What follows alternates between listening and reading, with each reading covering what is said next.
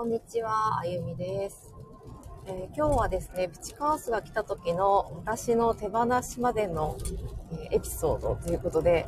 えー、急遽ね、ライブしております。えこんにちは。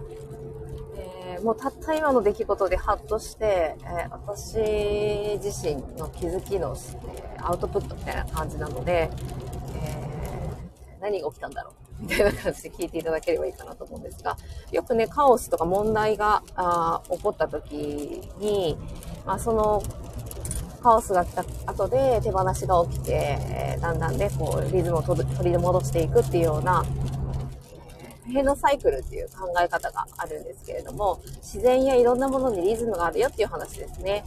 で、本来であれば、夏が終わったら秋が来て、秋が終わったら、えー冬が来て、冬が来て、春が来るっていう流れがあるのに対して、えー、逆らえば逆らおうとするだけ葛藤が起きて、何か問題みたいなのが、あどんどん大きく起こってくるっていうね、そういった捉え方なんですけれど、観察をする視点みたいなね。私が、ま、わかりやすいので、よくこの普遍のサイクルを使って自分自身の今を、をえー、俯瞰、俯瞰できるんですよ。簡単に言うと、自分自身が今、問題の渦中からなるべく早く離れることができるので、結構これを思い出すっていうのを習慣にしているなって、習慣にしやすいなって思って、えー、内省しているんですけれども、これを使って。もうね、今面白いことに、今日午、午前中が個別の、えー、セッション、コーチングのセッションがあって、体からラボっていうね、ものを主催させていただいてるんですけれども、そんな中のコーチングセッション、心の目を見に行きますっていうことで、まあ、1回させていただいたことがある方だったんですけれども、まあ、2回、それでも言っても2回目で、うん。なんかどんな風になるんだろうなーって思いながら、えー、朝、えー、一件やってきて。で、その後、えー、準備して、午後から発達のお子さんのセッションに行くっていうね。で、この発達のセッションの方が、あ今回は2件ですね。立て続けに行って帰ってくるっていう感じなんですけど、えー、まあ、どんな風になるかなって自分の中で、えー、思いながらえー、言ってるんですが、大体こうイメージがこう固まってくると、私の中でこうスッとですね、えー、なんか行動が速くなるとか、えー、なんか自分の中でのこう体が止まるような感覚がなく、楽にいけるっていう感じになるんですけれども、なんとなくね、もう大丈夫だろうっていうのは分かってるんだけれども、なんかそこが定まらない時、要は相手の状態が、あ今ですね、お会いしたこともないので分かんないわけなんですよね。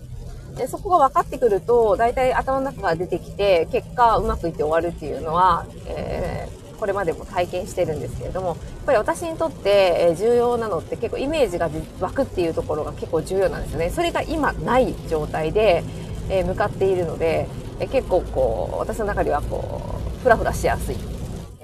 気持ち的にですね。そのフラフラしやすいの、もうここまで分かってるんですよね。なので私は全体像を捉えるために、事前にヒアリングし、ヒアリングをするようにしていたりとか。で、今回は、もう行ったことがある兄弟児さんのことだったので、行ってから聞こうと思ってたんですけど、うんうん。それでもやっぱり、なんとなく見たことはあるけれども、どういうことを主訴としてお母様が考えられているのかとか、悩んでいるというか、見てほしいっていう願望があるのかっていうところが、まあ、繋がってくるとですね、安心してくるんですけれども、そこがね、見えるまでっていうのが結構ね、大切だったりするんですね。なので、要は全体像が自分がつかめていない時に、えー、こういうちょっとこう、不安とまではないですよ。なんか不安で怖くて明日行きたくないみたいな、そこまではないですけど、全体像が見えるっていうのが、あ今の私の安心安全には必要で、ちょっとしたこう緊張感とともにドキドキする時のきっかけがこれみたいな感じですね。うん、やってみないとわかんないじゃんっていうところですね、結局。だからもう行って、その時を迎えて、あとは感じたまま、感じたままに自分が今想定していることを、できることを使って、えー、セッションさせていただいて帰ってくるって感じなんですけど、まあどうしてもこう、家にいる時には、その、ふわふわふわふらふらした感情が発動するわけなんですよね。そうすると、正直、あの、被害を受けるのは家族っていうね、えー、っていうことが起きます。で、自分自身がもうこれを分かってるんだけれども、えー、なっちゃうんですね、勝手に。だから仕方ないんですよ。だからなっちゃったなーって私は大体なるんですよね。なっちゃったなーってなって。で、そこに対する自己否定感とかももうだいぶなくなりました。なんかね、イライラしている自分がどうのこうのって思ってた時期もあったんですけど、もう全然ないですね。ただ、その時に同時に取り始める行動として部屋の片付けを尋常じゃなくし始めるっていうね。なんか頭が整理できないんだったら、今目の前にあるものを全部整理したいみたいな願望が発動しだして、またこれがね、えー、っと、過度に起こり始めると行く時間が遅くなったりとか、なんか子供たちにどんどん指示して、部屋が、部屋を片付けたいことをどんどんやり始めるっていうね。だから結果部屋が綺麗になるんですけど、あ、よかった、部屋綺麗になったってなるというよりかは、もう時間が迫ってきてるので、なんか、いろんなことが絡み合って、そわそわしだすとです。けあんまいい感じじゃないんですけど、でももうしょうがないんですよ。整理したく全体像が見えてスッキリしたいっていうのが願望なんで、これやらざるを得ないんですよね。だから、いかにこう、心地よくその時間を、えー、達成して出発するか、うん、っていうのが結構重要で、私にとっては。で、子供たちも被害を受けるので、えー、ママがまた片付け片付け言い出した。なんかイライラし始めるぞみたいな、なんかサインになってて、そっちのループに、えー、入らないように、ただ部屋を片付けて、えー、なんでしょうね。家を出るっていうところを、ただ淡々とするっていう感じですかね。それをするために、どういう風にしているかって、今はですね、朝起きたら、こことこことここだけを片付けるっていうことを徹底していて、それはもう子供たちと約束してやってるんですね。うん。なので、そこはなんか認識してくれて一緒にやってくれたりとか、なので、すごく自分自身も、あのもうすでにそれで満たされてるので、例えば仕事とかでそういったことがあっても、まあもう一定しかね、わかんないから仕方ないかっていう風に、なんか諦められるっていうか、そこまで強烈な願望を抱きながら、えー、頭の中でドーパミンが出る行動をしなくってもいいっていうですね。なので、えー、本当ホルモンを勉強して知ると面白いなって思うんですけど、このドーパミンを何かしたいって思った時に代化して使ってあげるとスッキリするっていう行動をとってるだけなんですよ。それができれば部屋の片付けですらも、なんだろうな、そのなんか家族全員巻き込んで不機嫌を撒き散らしてしなくても、スッキリすればスッキリするわけなんで、えー、まあちょっとね、やり方を、コミュニケーションの仕方とかやり方を考え、変えてやりたいんだけれども、なかなかね、それが、あの、うまくいくときといかないときもある。あ、今日は久しぶりに、めっちゃなんか割と、もうガーって片付けたくなったなっていうのが、もう最後掃除機まで、隅から隅までかけたいみたいな感じだったんですけど、でもこれもただ何もない時は別にしなくてもいいかってなるんですよ。あ、ちょっとなんか食べこぼしあるなみたいなので、もうもういっか、後からまた拭けばみたいな。そんな自分もいるくせに、ねえ、なんか、そういう時は発動させちゃうんですよね。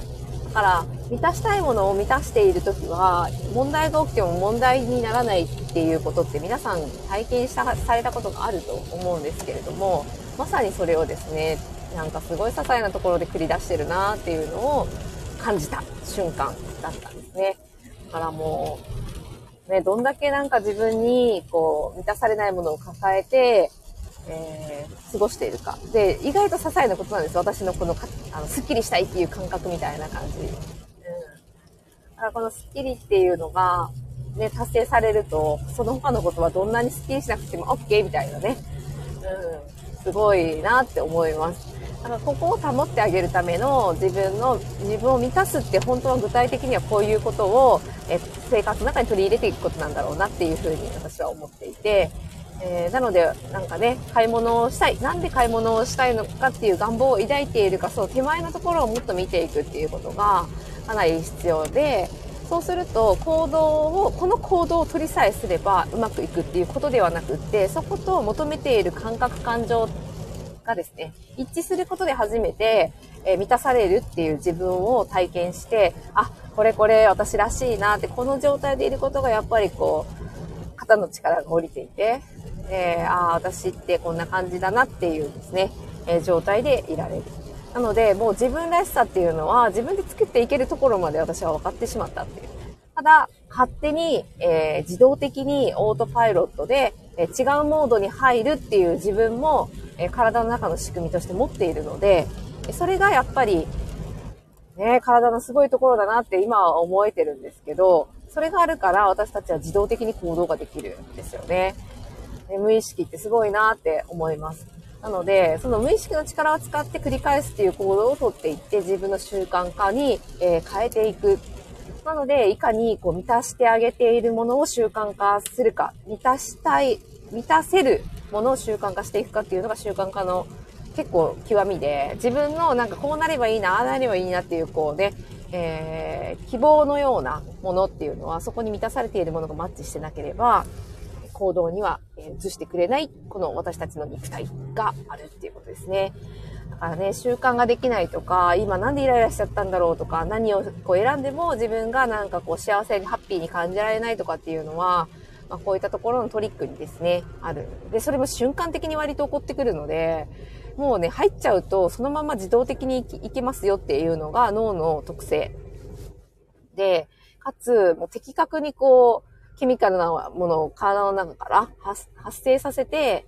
えー、体の感覚ですらもそう感じてしまう、そう認識してしまうっていうようなホルモンを出したりとかして、えー、本当に連携してそういう自分っていうのを作り出しているので、もうそうそうなんかね、なんだろうな、なんか、ねばならないっていう意識だけで変えられないんですよね。強い、そっちの方が。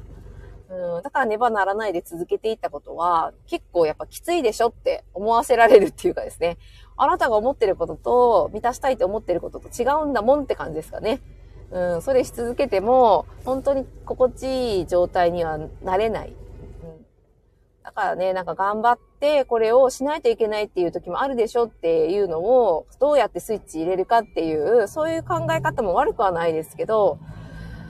それをし続けることによって、えー、呼吸が逆に浅くなって自分を頑張るモードに入れるので、ファイトモードですね。えー、集中してやれる。それって元気な人はそっち入るんですよね。だから、できたような感じするかもしれないけど、その反対側もしっかり体験してるっていう可能性があって、だからこそ、こう、どっちかっていうと、緩む自分っていうのがしっかり作れているかの方が、今の現代社会から見ると、結構ね、キーポイントだったりするなっていうふうに思っています。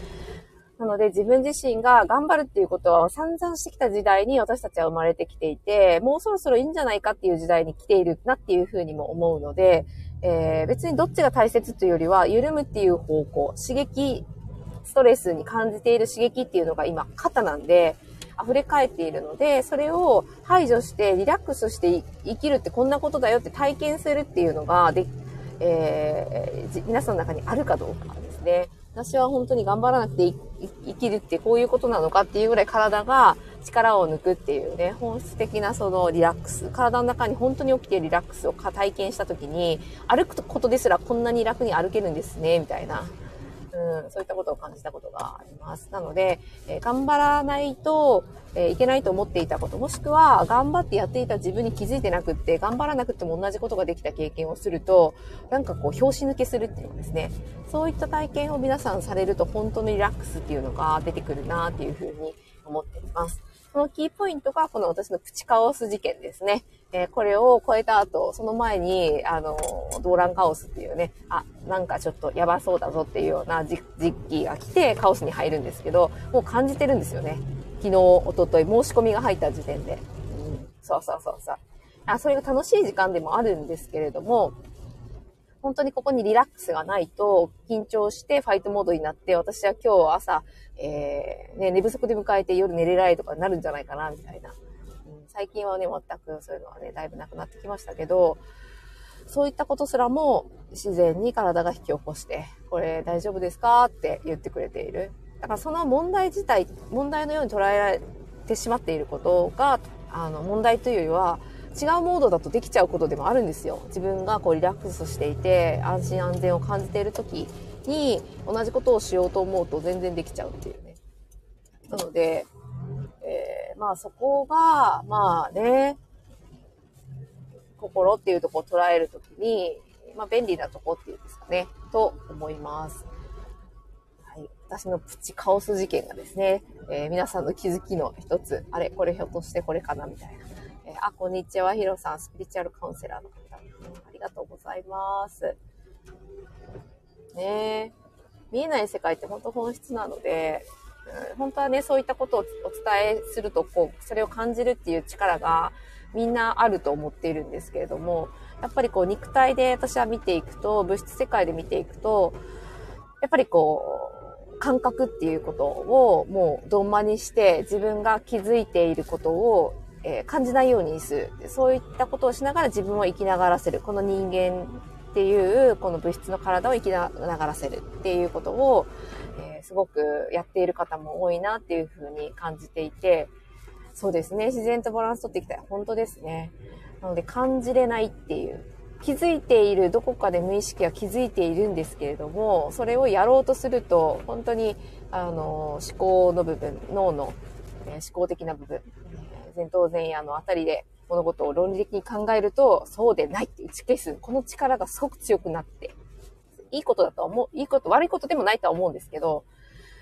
うまく機能して、えー、バランスが取れていて、陰と陽どちらもどちらもいける状態だし、どちらに対しても正義がない、え、どちらの自分もその一つであるっていう状態を認識できるような、えリラックスした状態に体が持っていけていれば、あ割とですね、え、バランスって勝手に真ん中を取っていく振り子のようなものだと思っているんですけれども、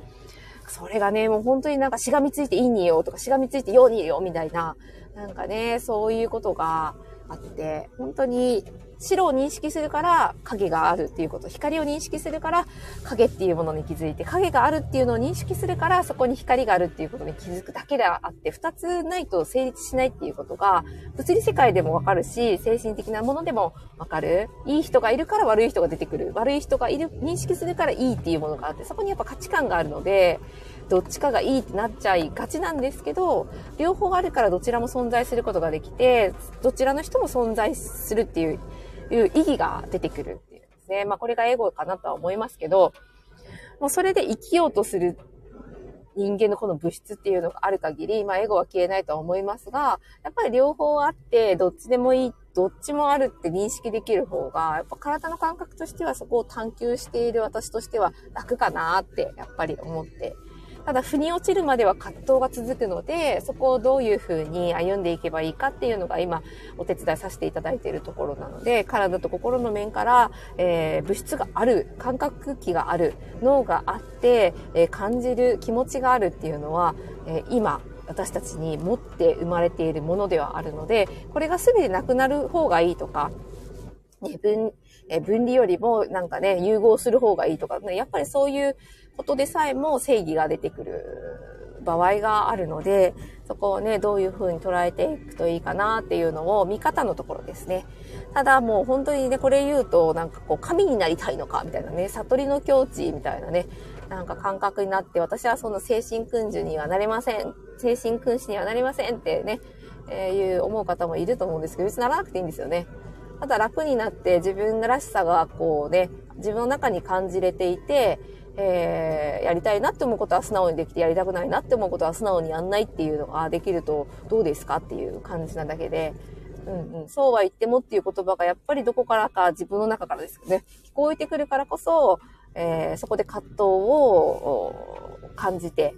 えー、その葛藤で苦しいっていう自分をずっと作っていって、私は永遠に、えー、何かが達成できない人とかですね、えー、私は幸せじゃないとかですね、なんか自分で定義してその世界、その世界観でその世界を見ているから、同じことをしていても幸せじゃない人さんだし、同じものを見ていても幸せさんだし、うん。それだけかなというふうに思っています。なのでね、カオスもね、シャッとね、もう通り過ぎる時代が来てるかなと思いますので、頑張るっていうモードは少しですね、リラックスを知って、えー、陰と陽両方あるんだなっていうのを体験していただける、え、お手伝いがこれからもできたらいいなと思っています。えー、もうすぐセッション会場に、え到着しますので、えこれでライブ終わりたいと思います。わあありがとうございます。ヒロさんのライブももしされている時は、えー、覗きに行かせていただきます。やりたくないことをしないという選択ができて、本当にそうですよね。ここで葛藤してる方が今日もね、セッションでいらっしゃったんですよ。そう。ねなんかね、